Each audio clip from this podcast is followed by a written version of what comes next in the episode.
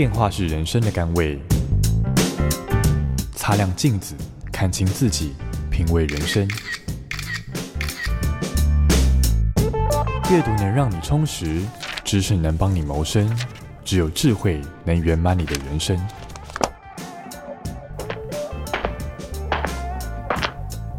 周末练金术。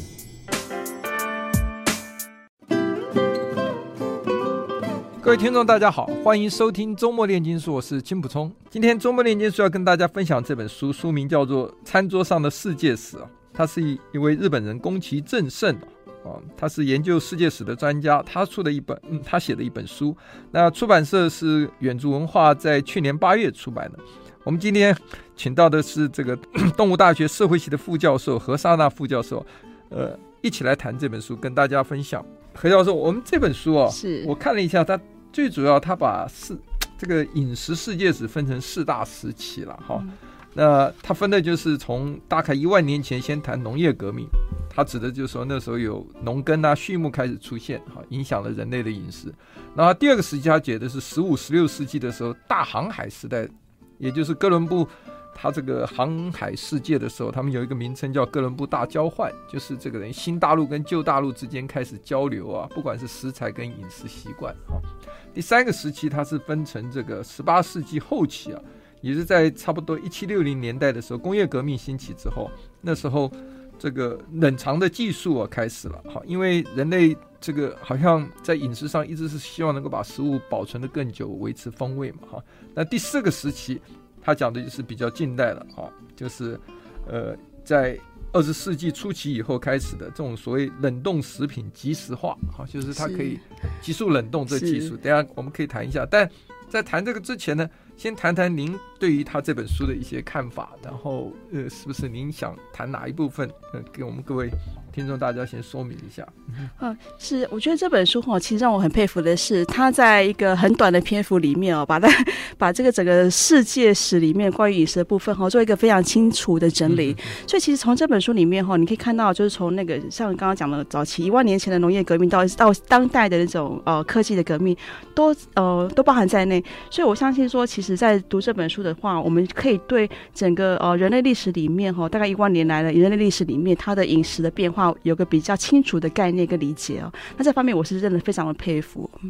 是，那呃，我稍微更正一下，刚才我讲说第四个阶段应该是指这个后半段的科技革命，应该是从这个二十世纪七零年代开始啊，那时候发明了真空包装啊，啊，有这种急速冷冻的技术嘛，是是。嗯，那好，我们来谈一谈，就是说。他谈的这个里面谈的就用了很多的这个呃所谓资料来佐证的哈，就是说呃包括这个到底呢呃人们这个食物啊，还有我们的饮食文化受到哪些影响啊？在早期的时代都是吃生食嘛哈，是，大家开始熟食，然后开始会腌制食物，是啊，那最后又发明了很多酱料哈，是这样子一直来，最后再来用冷藏的技术能够保持它的风味这样。你要不要谈一谈这个呃所谓的从您的这个专长领域来谈一谈？腌制食物哈，生食这个当然就是我们都知道了。这个呃，生食有些习惯还保持在日本呢，像这种哦，是不只是日本哦，其实欧洲也是，对对对，还有很多生食，对，像大大牛肉哦，大大牛肉我可以讲个笑话。我第一次到瑞士的时候，跟几个朋友我们出差哈，然后一坐下来哈，那我第一次到瑞士哈，是晚上飞机下来很饿，大家就去找急急忙忙找一家餐厅坐下来就要点餐，那可是看不懂，你知道哈，那不是英文嘛？对对对，法文的也有的是。是，就就看到隔壁餐哈有一堆红红的生肉，对不对？我们说拜托拜托，我们随便点一个，不要点到那个就好。结果送上来的就是那个，就味道怎么样？非常好吃哦，是啊，真的，那时候就是我对生食开始改观印象的一个这个。起源对啊，其实不是只有欧洲的大大牛肉，因为那是蒙古人他的影响嘛，所以全欧洲都有这样这一道。其实像韩国现在也是有生食牛肉、生食猪肉的这样的习惯的，所以其实生食到很多文化里还是保存着。打个岔，因为我看这本书里面讲说马肉啊是寄生虫最少的一种肉，那又低脂肪又富有富有很多丰富的维生素哈。那我前一阵到日本就发现日本有很多马肉商店，所以马肉也可以生吃吗？马肉也可以生吃，应该是说什么肉都可以。生吃哦，但是它有一些独特的要求，例如说它要新鲜吗？嗯、好，它有足够新鲜，然后它要够卫生，处理方式要够卫生，嗯、然后可能在过程里面加一些那个调味料，比如油之类的，帮助他们杀菌等等哦。所以还有一些条件在。嗯、那其实，其实到那个马肉的问题是，我们在台湾很少吃马肉嘛，嗯、我们以为很少吃马肉，可是其实哈，我们其实台台湾有很多进口很多马肉，但是我们其实都不太知道那些马肉去哪里了，去哪里了？对，所以我有时候怀疑说，它是不是混充在牛肉里面？因为马肉它吃起来跟牛肉还是、所以其实加工的时候 是，所以其实说应该说，我们什么肉可以吃哦，什么肉不可以吃，其实那是牵涉到那个文化的界定，对，呃，文化的习惯，还有宗教啊，还有价值观的问题。例如说，像我们最知道的就是说，像伊斯兰哦回教徒他们是不吃猪肉，还有犹太教徒是不吃猪肉的，他们也不吃马肉，是他也不吃马肉，对，因为就是说，好像就是有一些特定的肉类是不吃的嘛。那可能对于我们来讲的话，可能对我们来讲，特别是华人来讲的话，猪肉完全是美食啊！你看卤肉饭啊，东坡肉啊，肉包子啊，对对。好像欧洲人也很爱吃猪肉，是，就是欧洲人很吃，所以你会发现说什么肉可以吃，什么肉不能吃，其实是一种文化的界定嘛。所以像马肉对我们来讲是觉得好像哎，马肉可以吃吗？可是其实对很多的文化里面，马肉是可以吃的。是是，我我看到就是犹太教它是不能吃猪，好也是也不吃马，是。那伊斯兰教也一样，这两个动物它都不吃。那印度教是大家都知道不吃牛，不吃牛。那基督教好像也不吃马，哈。哦，基督教。比较难讲，比较没有一个特殊的。他书里面好像提他，呃不，基督教不吃马肉。不过这个我们可以再查证一下。是是。那其实这个呃，您刚刚讲的，就是说猪哦，这个猪肉是非常好吃的，是大家都知道。对。书里面也提到一句话。他猪啊，什么部分都可以吃，除了它的叫声。是，对，这句话完全适合放在华人身上，没有错。华人，你你从猪蹄开始到猪 头、猪脑，哇，是哪个不能吃？尤其广东人。哦，是对对。呃，粤粤菜里面，这个是真是千变万化，什么事情都可以化为呃，什么这个食材都可以化为美食啊。是。对，所以其实说那个什么肉可以吃，什么肉不可以吃哦，这件事其实完，它没有，其实没有科学科学的依据哦，它完全就是一个文化价值观的问题啊。例如说，像韩国人其实是很喜欢吃牛肉的，所以像韩国人他们其实虽然有吃猪肉，可是对他们来讲，猪肉是比较次等的肉类，他们觉得可能比较油啊。那还有韩国人，譬如说他们韩国人在一个特别的场合的时候，他们就会吃牛肉。例如说，你的女儿如果长大第一次带男朋友回家的时候啊，然后丈母娘就会给你做像比如韩式的 bulgogi 啊，炒牛肉。这种东西哈，那譬如说你在吃宴会的时候，一定会有那种炖牛肉啊，或是牛排。所以在韩国人的重要的场合里面哈，不能没有牛肉。嗯、可是你会发现说，在我们很多台湾人的习惯里面，很多人是不吃牛的，牛尤其是农耕出身的家庭。是是是是，所以像譬如说呃，我们刚刚讲到说，那印度人不吃牛，他其实有个学者叫 Marvin Harris 啊，他提出一个理论哦，说印度不吃牛当然有宗教上的理由，可是他谈到说，为什么印度人不吃牛呢？因为印度人口太多嘛，你把牛杀掉吃掉，它的经济效益不够。因为第一个牛留着它可以农耕，然后第二个牛的粪便可以当燃料，然后牛的奶可以源源不绝的提供。所以 Marvin Harris 他就会从说有些东西，譬如说他们表面上是一个文化或宗教的因素，其实背后是一个经济的利益。是把牛留着反而更有经济。经济的效益，我在书里面也看到很有趣，就是说，呃，他们现在养牛都是用饲料哈，是它因为牛你。这个饲料的热热量，它只能十分之一化为它的肉质，哦、它不像猪，猪可以有三分之一啊，哈，是是，就你给我吃这个一公斤，大概有其中有三分之一可以化为它的猪肉，所以牛的这个所谓饲育成的这个过程成本效应不够高哈，是是，而且你花了可以给十个人吃的这个饲料去喂出来。的牛肉只能供一两个人吃的话，是是那真的就是你讲的经济效益考量在里面了。对，例如说我们现在讲了，白肉的经济效益可能更高嘛。例如说像鸡的养成过程可能是最快的，那、嗯、可能再过来是猪，再过来是牛。嗯、所以其实像我们都像有提倡，譬如说为了要环保的关系，所以有世界无肉日，对，嗯、就是说你起码提倡说一个一个星期有一天不要吃肉哦。那其实就是因为说，当你要吃红肉，特别是像像牛这种大型的红肉的时候，它背后要付出的那个饲料成本是很高的。嗯、那其实你与其生产那些饲料，你不如把这些力气拿去种其他人都可以吃到的东西哦，谷类或者蔬菜水果等等。所以您刚刚讲到鸡，好，我看他这里面提到鸡也是，鸡是现在全世界大概生产量最大的肉食食材，而且可以速成嘛。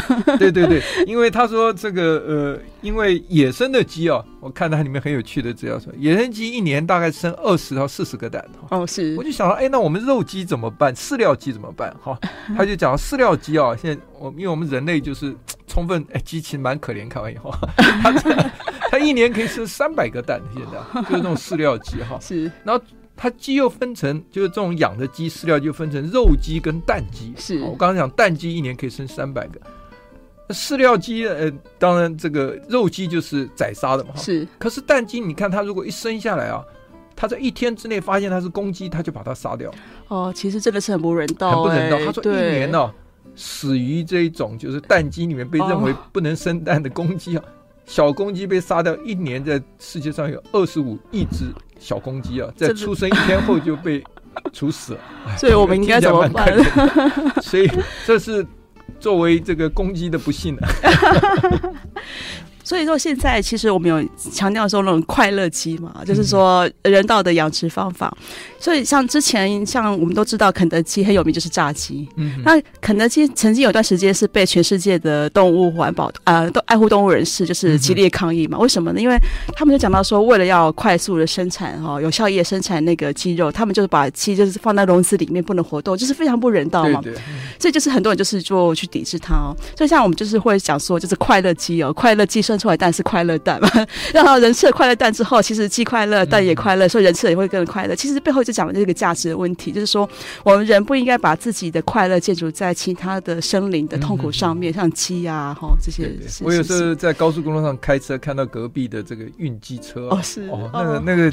真是蛮凄惨，那些鸡要挤在很小笼子里，然后那个高速公路上风很强啊，尤其冬天，你看那些鸡真的就被吹到粘在这个铁笼边上啊，是，真是蛮蛮凄惨的命运。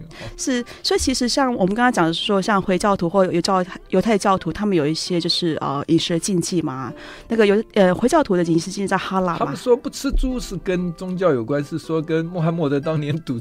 躲在猪舍里面有关，这个传说可以证实吗？一种肉类各自传说、各自表述的过程，其实也可能是拜官野史了。其实应该是没有关系的，应该是因为它这个环境的关系。不过猪肉真的是，它里面书也提到了，这个世界三大火腿真是美味了。西班牙的火腿嘛，哈，是西班牙它叫做伊比利的那个火腿，他们 Serrano 火腿了。哦，那这个哎，就是你讲的伊比利，对对对，伊比利半岛上，伊比利猪，伊比利半岛的。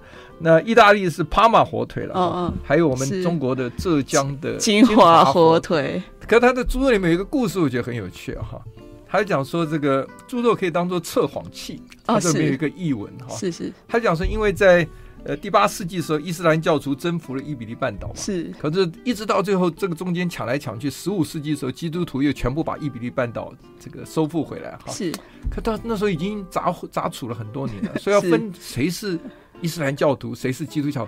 他们就拿猪肉给他，看他吃不吃。哦，他立刻现形。平常可以装的，但是在宗教信仰上，他装不出来。是，所以这个猪肉变成测谎器，这也是历史上有趣的一个译文。可是我觉得他讲里面让我觉得最最痛心疾首的一部分是什么呢？他在讲到说，很多时候，因为那时候他们在那个森林里养猪嘛，然后猪会去吃松露，对不对？然后把松露吃松露吃到饱的猪拿去做火腿，我就觉得天哪，那个松露，松露，我到现在还没有吃过这么贵的食材，竟然被猪吃到饱，非常的不平衡。他们后来就听说把这些母猪啊都用绳子绑住了。不要让他们去吃，哎，就是一一一找到了以后就把脖子拉住，这太贵了。我到现在还没有吃过松露哎，我只吃过松露调味料而已。好，我们休息一下，待会回来继续跟何教授来谈呃《餐桌上的世界史》这本书。I like 103, I like radio。位听众。欢迎回到周末炼金术。我们今天是跟动物大学的何教授一起来谈《餐桌上的世界史》这本书哈。那这个这本书里面把这个世界的这个所有的饮食分成四大料理圈了哈，就是分成中国啦、印度啦、中东。中东包括波斯、阿拉伯、土耳其跟欧洲嘛哈。是。那何教授他提到中东，就是说中东有一些特色了哈，就是像番红花啦、椰枣啦、咖啡。咖啡其实是。来自于这个伊斯兰文化里面的哈，它原产地是东非了哈。那后来传到埃埃及的。那欧洲的特色就是这个，我们常吃这个凯撒沙拉里面常放那个提鱼啊，所以这个提鱼啊，呃，这种所谓腌制出来的橄榄呐、啊，跟面包，面包其实源自埃及的嘛哈。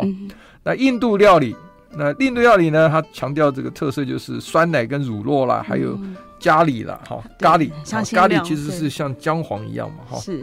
那中国料理它强调是非常是内陆的特色了，哈，因为中国的食物是主食很多元化，有稻麦米啊、面食，那更重要很，我们有很非常丰富的这个酱料文化，有味增、酱油、辣椒酱啊。还有茶文化，这些都是。是那这种餐桌上各国的文化，哈，怎么会到他们餐桌上来？哈，那其实是前面的一开始讲过，跟哥伦布的大航海时代有关交换。你要不要谈谈这一块？就是我们餐桌上的这些食品。嗯其实像我们现在的人常常讲的什么全球化啊，全球化啊，其实全球化是这样的过程，其实在很久很久以前就已经开始进行了，甚至在这个哥伦布，就是说大航海时代之前就已经开始了。例如说，他又提到说，像世世界上的四大料理圈哦，像中东啊、欧洲料理啊、印度料理、中国料理，你就发现说，其实这个都是一个巨大的帝国下的产物哦。也就是说，其实这个所谓的四大料理，它牵涉到的是一个世界上文明的权利的的核心在什么地方，那就是因为。他们这个帝国的形成哦，有一定的权力哦，有一定的那个力量哈，就 power，这使得说他们有办法去发展出一套一系列的那个料理的文化。嗯、所以你就发现说，他这样子其实哈，在这个过程里面，我们的全饮食全球化很早很早之前，就是在哥伦布在大航海时代之前就已经开始在进行了。例如说，他提到说，像番红花啊，或者是像比如说，哎，欧洲呃一些中东的料理哦，还有包括像印度的咖喱，这个东西其实在很早之前就已经开始传到其他的地方哦。对，所以不是说我们现在全球化的时代才开始进行一个饮食的交流。嗯，对。所以它的大交换意思就是说，新大陆啊，其实哥伦布发现的这个美洲新大陆，还把它当成是印度哈，是犯这个错误，所以印第安人才会叫 Indian，Indian，这个是他犯的错误。是，所以他大交换也就是新大陆跟旧大陆之间的这个呃饮食文化跟食材的交换。是，我我您刚刚讲的就是说像呃。他这个呃，餐桌上饮食是其实是他们殖民帝国哈，是有时候为了支持他们经济哈，嗯、啊所发展出来的一些文化嘛，是譬如说呃，英国的下午茶文化其实跟砂糖哈有很大的关系哈。那这个砂糖呢，最早是从甘蔗提炼出来的，对不对？是。那甘蔗这些最早是从安第斯山脉，就是南美洲是，也就是新大陆这边哈发现的。那其实南美洲有很多食材都拯救了这个呃，当时这个新大呃旧大陆呃，就是欧洲大陆这边的，包括他们的这个玉米、玉蜀黍啦，嗯，马铃薯啦，番薯啦，哈，番薯是来自墨西哥高原，是。那时候这些都是其实这个能够拯救饥饿底层贫困的人民的主食哈，是，所以他们的发现其实是对旧大陆的经济有帮助了哈。像您刚刚讲，他这些餐桌上有一些番茄啦、花生啊、四季豆啊，还是甚至像鸡肉哈，鸡肉以前听说欧洲原来不太吃的，是，后来也也受到影响。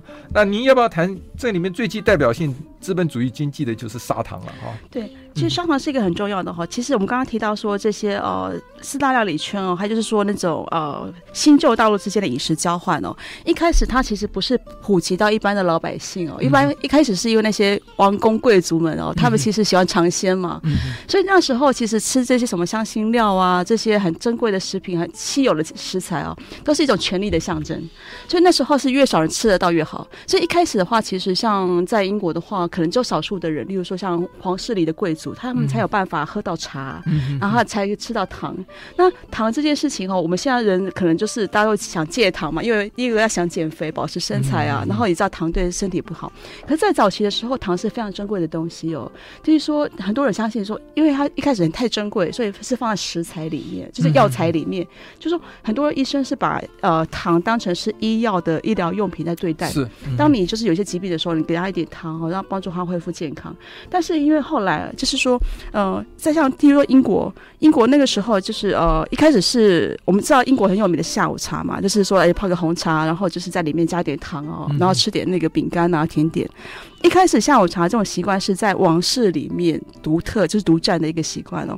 可是为什么这个砂糖这个东西后，还有这种英国式的下午茶，到后来会普及？它牵涉到是说，那个时候其实英国他们那时候正在面临的一个社会上一个很大的转变，就是工业革命。是。那工业革命的时候，就很多人哦，他必须要离开，就是他的那个家乡哈，然后去像城里面，然后当那些都市化。然后在过程里面，因为一开始没有人权的概念嘛，所以那些劳工其实都是被虐待的很辛苦哈，又被剥削。就我们常常看那什么孤星泪哦这样子的电影，就常常讲到。所以在那个时候，其实哈，差点哈，英国差点要形成那个工业革命，真的工业革命的暴动，还有革。的行为，可是为什么后来没有呢？因为那时候大家发现说，那那些劳工们哦，他其实工平常工作很辛苦，他充满了不满，所以那时候本来那些下午茶的东西哦是王公贵族独有的，他们想说，那我们要怎么安抚那些劳工们呢？就是让他们有一个小确幸嘛，哈，在日常生活很辛苦的时候有一些小确幸。那什么样的小确幸呢？然后就是他们也常常看贵族们可以喝得到下午茶嘛。可是，一般劳工的他的收入是很少的，那你要怎么样提供一个很低廉的价钱，让劳工们也可以喝得起下午茶呢？那个方法就是说，你要扩大原物料的进口。那怎么样可以得到一个很便宜的原物料呢？那所以英国这个后来就进行一个所谓的那个殖民的行为哦，他们就是那种大航海时代，就是进像东印度公司就去像那个像比如说印度啊，度还有其他的地方进行殖民。但当把这个地方进为持有之后，他们就可以取得不用钱的。原物料，嗯，也就是因为这样子，殖民的时代非常非常便宜低价的哈。是是是，因为比如说他们在那个当地，他们除了说好像生产，他们有就是把当地人当成是那个殖民嘛，就是像奴隶一样哈，就免费的劳工。所以，经有这样子的那个殖民的过程，所以变成他们可以取得便宜的原物料。所以呢，他们在国内的劳工也可以喝得起便宜的下午茶。即使劳工变比较便宜，其实他们剥削奴隶的这个。程度啊，还是一个暴利的事业哈。是是是，就是 即使让英国的一般大众可以享用，但是从他买来的成本来看，他还是在剥削殖民地的这些劳工。也就是说，其实有时候当他们在有一些小确呃小确幸的时候啊，在享受一个很便宜的东西的时候，其实可能背后有一群人为了这件便宜的事情付出了代价。对，因为砂糖的。变成普及化，最主要它不只是在喝茶，咖啡也是要加糖啊。是，所以这个咖啡是当初是最早是伊斯兰文化里面，可是传到变欧洲也变成一个时尚，尤其现在在美国变成全世界啊。最大的咖啡消费国哈，是，是平均一个人一天喝三杯以上，你看有多少人？是，而且不止糖，不止放在消像咖啡或茶里面，它包含所有的食物基本上都有放糖。嗯嗯嗯，那为什么？因为其实这食品工业都知道说，你放了糖之后会引起很多的，就是引起食欲嘛。所以就说，其实，在这样过程里面，你就发现说，像砂糖这个东西呢，它其实背后是一个权力的问题。所以有一个学者叫做 Sidney Mintz 哦，他就写了一本书，叫做《糖与权力》。嗯、所以砂糖虽然是一个很甜蜜的一个象征，可是它背后其实代表的是一个权力的剥削的过程。嗯、所以它不只是甜味，还有很多辛酸味了。哦，超级还有苦味吧？我们休息一下，回来再跟何教授继续谈《餐桌上世界史》这本书。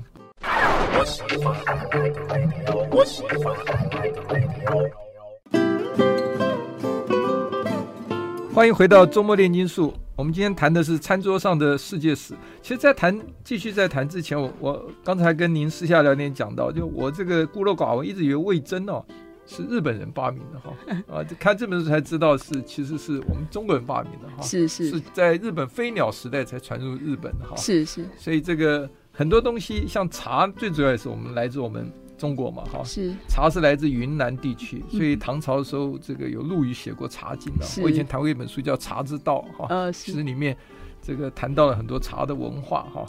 那呃，那所以我们中国的饮食其实是这个南到北脉嘛，哈，是。这个他们讲南力北粉，哈。其实呃，我们的主食里面，呃，其实是非常多样化的，是。呃，跟欧洲比起来。我们好像像的地方，就大家都爱吃猪，是不是？是。那羊呢？哈，跟牛呢，还马呢？哈，呃，刚刚都有稍微谈到。嗯。那我看到其中一段蛮有趣，就是说汉堡这个，讲 hamburger 这个名称怎么来的？哈，是。我觉得这个观众也许会，呃，听众也许会有兴趣知道。他说最早其实应该是跟蒙古人有关。是。啊，因为蒙古人打仗的时候，他就把那个生马肉啊包一包啊，就放在他的鞍下。然后那个马的体温跟汗水混在一起啊，那个它就很快就会有轻熟的这个现象啊，然后再混着这个它的这个呃饼啊或什么就一起吃。那为什么叫汉堡呢？因为是德国汉堡这个城市啊，最早他们认为这个呃像这个达旦它达旦肉排哈，这个东西是来自土耳其，是哦，那土耳其是从蒙古人那边来的哈，所以汉堡就变成很爱吃这个地方，所以美国人的后来的这个汉堡就取这个城市汉堡为名字哈，这个是这个我原来不知道的一个蛮有趣的一个典故了。是。我是不太知道，不太确定说是不是真的是因为 他们因为这个都是道听途说很多了。一个对对对，但是其实我们可以知道是说，从这个汉堡的肉可以看到一个很有趣的东西，就是说有些文化可以接受吃生食，有些不行。就比如说他传到美国去的时候，一定要把它煎熟嘛，这件事情。那家肉是基本上是用绞肉再把它压挤成 hamburger 这样，所以 hamburger 也变成这种肉的一种代称了哈。那呃，您刚谈到了这个呃所谓的在资本主义之下，这种帝国哈，巨大帝国剥削这个海外殖民地哈，这种所谓的造成的一些饮食文化，其实后面有它辛酸的一面嘛。是。那可是到了这个十八世纪工业时 时代开始之后呢，冷藏的技术开始进步。是。那对于我们餐桌上的食品有很大的影响。您要不要也谈谈这一块？嗯、其实。像那个科技的进步哦，就是让我们很多的饮食保存更容易了嘛。例如说，你刚刚提到说，一开始要保存饮食，大概是说加盐去晒干啊，或者是说就是用腌制的方式。嗯、但是因为有科技，醋也可以腌制，呃，也可以腌制。嗯、可是像譬如说，就是在呃科技进步的时候，你可以让它用快速冷冻，然后因此就可以让就是呃更多的人可以吃到这些食物。还包含是说，不只是冷冻问题，还包含物流，低温物流的发展哈，也使得我们可以吃到很多新鲜的东西。例如说像。很多百货公司，你可以看到说，当天从日本现马上进口的生鱼片寿司哦，在以前可能是没有办法想象哦。所以就说，其实这样科技的进步哦，它带给我们很多的便利。例如说，我们可以在呃我们自己的国家、我们自己的家乡，就可以吃到世界各国来的不同的食物哦。那另外另外一方面是说，它也让我们就是在保存食物的时候，其实更方便哦。还包含是说，呃，像我们刚刚提到像汉堡的发明，那让我们在吃的时候更便利。很早期的话，可能我们都要坐下来好好的吃一顿饭。可是可能很忙的时候没有时间呢、啊，那你就汉堡肉就是这样煎熟，然后夹了面包，或者像那个热狗热狗堡的发明，所以你可以很方便的把它拿出去吃哦。可是其实你就发现说，其实这种便利性哦，它象征的一个，它指出了一个问题是说。为什么人会变成这么忙碌，没有办法坐下来好好的吃？那为什么冷冻食品会变成那么需那个重要呢？因为你会发现说，很多时候我们当代人因为过度的工过长的工时，所以使得说我们很多时候我们没有办法好好的坐下来煮一顿饭哦。你可能煮一顿饭，你要从买食材，然后准备食材再煮，然后吃完还要收拾，要花很多时间。所以你会发现说，像这样子的冷冻食品的发明，还有就是像汉堡啊这种速食的发明，其实一方面带给我们多的便利，我们省了很多主食的时间。可是，一方面，他也指出说，当代人可能越来越辛苦了，我们连好好坐下来吃饭的时间都没有。而且，这种大家围桌而食，这种是一种文化哈，是朋友跟家人团聚的时刻哈。呃，所以，因为就像因为这样食物储藏的技术这个开发起来以后，就创新发明之后哈，当它的好处就是呃，很多新大陆就新发现的食材哈。他们就把新大陆说当成了这个最大粮仓，因为那时候欧洲是最强的国家嘛，他们是帝国嘛，哈，所以所有的这种储存的食材都往欧洲汇集，所以这欧洲人的这个生活品味啊，什么通通都做提升了哈。那当然代价就是这些殖民地帝国所生产的这些食材。那您刚刚讲到就是说。速食跟慢食，好，我看他书里面提到说，意大利有一个小城呢、啊，叫做 Bra，很有名。他他强调的就是慢食，他说 Slow is beautiful，是，所以这个慢就是美，哈，所以他觉得这个呃，大家太过度强调这种素食，为了都市的方便争取时间之后，其实你也丧失了一些。这个其实这个生活里面的一些品味了啊，没有错。其实像我之前在法国，大家可能不太知道哦，因为我们想到法国只想到米其林美食嘛。嗯、可是其实，其实，在法国现在哦，他们冷冻食品是非常非常盛行哦。他们有一家公司叫 b i c a 那个每一个街道都有一家。嗯、那就是说，也就是说，我们认为的美食王国法国，他们其实有很多人是靠着冷冻食品，因为第一个便宜嘛，第二个可能工作太忙碌，没有时间去准备。那可是哈。呃，我们再反过来讲，你刚刚提到那个麦食的事情哈，就是呃，联合国教科文组织哦，UNESCO，他们其实有认定了很多所谓的无形文化遗产哦。那其中一项最早被认定的其中一项是什么？是法国的一起吃饭的文化，这叫圣餐的文化。是是。所以其实你提到很重要的事情是说。生产文化就说，并不是他们吃的多么好，怎么奢华，吃的多么的高级，嗯、而是说，当你一起坐下来吃饭的时候，哦，家人之间啊，朋友之间谈天说地，互相交换的那种心情啊、感想的时候，这才是最珍贵的遗产。对，我去欧洲公差出的时候，印象最深就是他们吃饭饮食的文化，欧、哦、洲人哦，可以吃到晚上，有时候十二点哈，西班牙。是是，可你可以看他们多么享受，哦，那个这个大家在这个。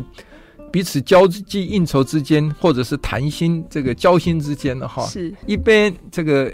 享受这个红酒美食哈，所以他们说欧洲人这个地中海沿岸长寿啊，除了跟食材有关，我觉得跟他们的心情也有很大的关系。是，而且享受这种饮食的快乐。重点是这个文化必须要能够承认说，你有时间，你有一个，这是你的人权，你有时间，你有权利好好的坐下来，好好的吃一顿饭。嗯，其实也是习惯了哈。呃，我的例子就是说，我虽然也有很多空闲时间，但是因为长久工作的习惯，就是分秒必争哈。是，你知道我现在有时候十二点录音，对不对？是，这个要跟制作人报。你知道我的午餐有时候怎么吃吗？现在改成吃 brunch 了啊，就是早早午餐。我是煮好水饺放一个盒子，一边开车一边用手拿着水饺吃，这样子从开车到这里录音的途间就把我的午餐解决了。好辛苦，伟大吧？这是我请八主持的加薪，谢谢。没有，所以呃，人就变成一个，就是说，你看想想看，哪有这个吃饭的乐趣呢？我是一边开车，还一边拿个。水饺往嘴里塞的时候，所以这个您刚刚讲这个 slow is beautiful 这种所谓的慢食的这种品味啊，这个真的是深深的有感。而且不只是慢食，还要共识。共识。对，因为就算是你一个人慢慢吃饭，其实还是不太能够知道那个乐趣。重点是我们有没有办法透过吃饭这件事情呢，把人跟人之间连接起来哦，让人跟人之间不再是疏离或孤立的。是。好，我们休息一下，回来再继续跟何教授谈这本书。I like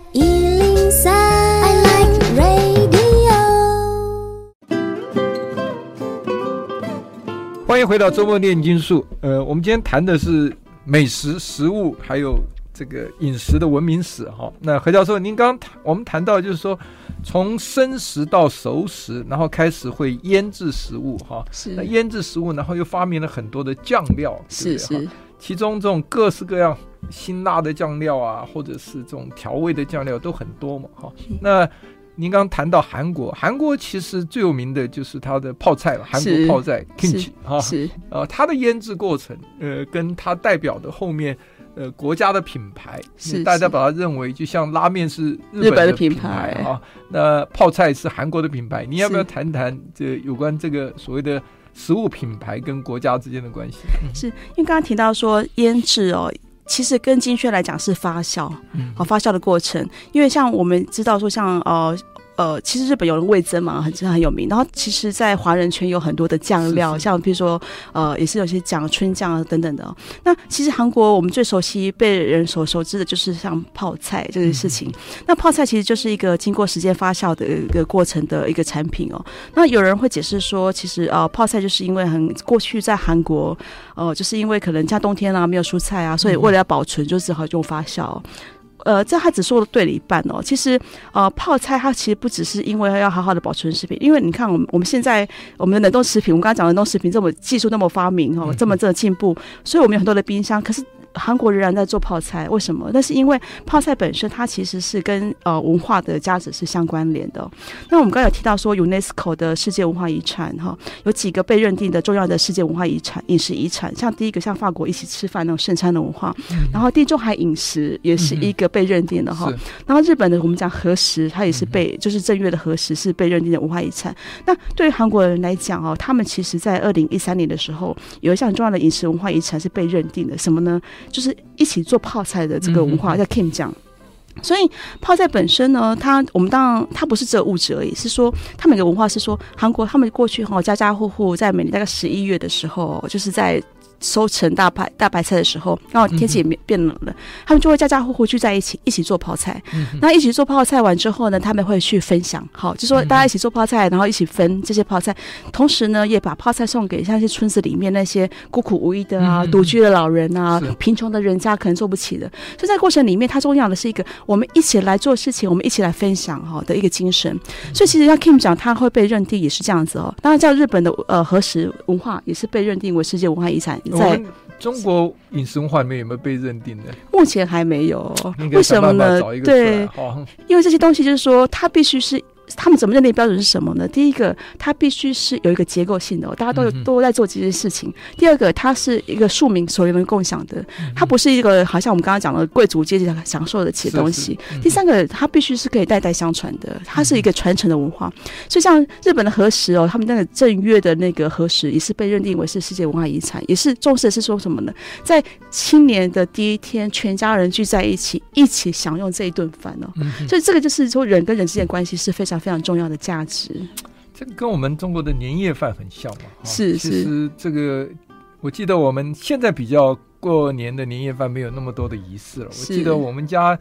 以前每年大年初一早上一定要吃水饺，因为是东北人嘛。你们还要包钱吗？哎，对对对，谁吃到那个、哦、还 还还有一些奖赏。你有吃到包钱的饺子过吗？呃，本人运气像不好，好可惜。但我姐姐常吃到。哦，在我们家兄弟姐妹蛮没有兄弟姐妹，就是姐姐蛮多的哦。哦，是是。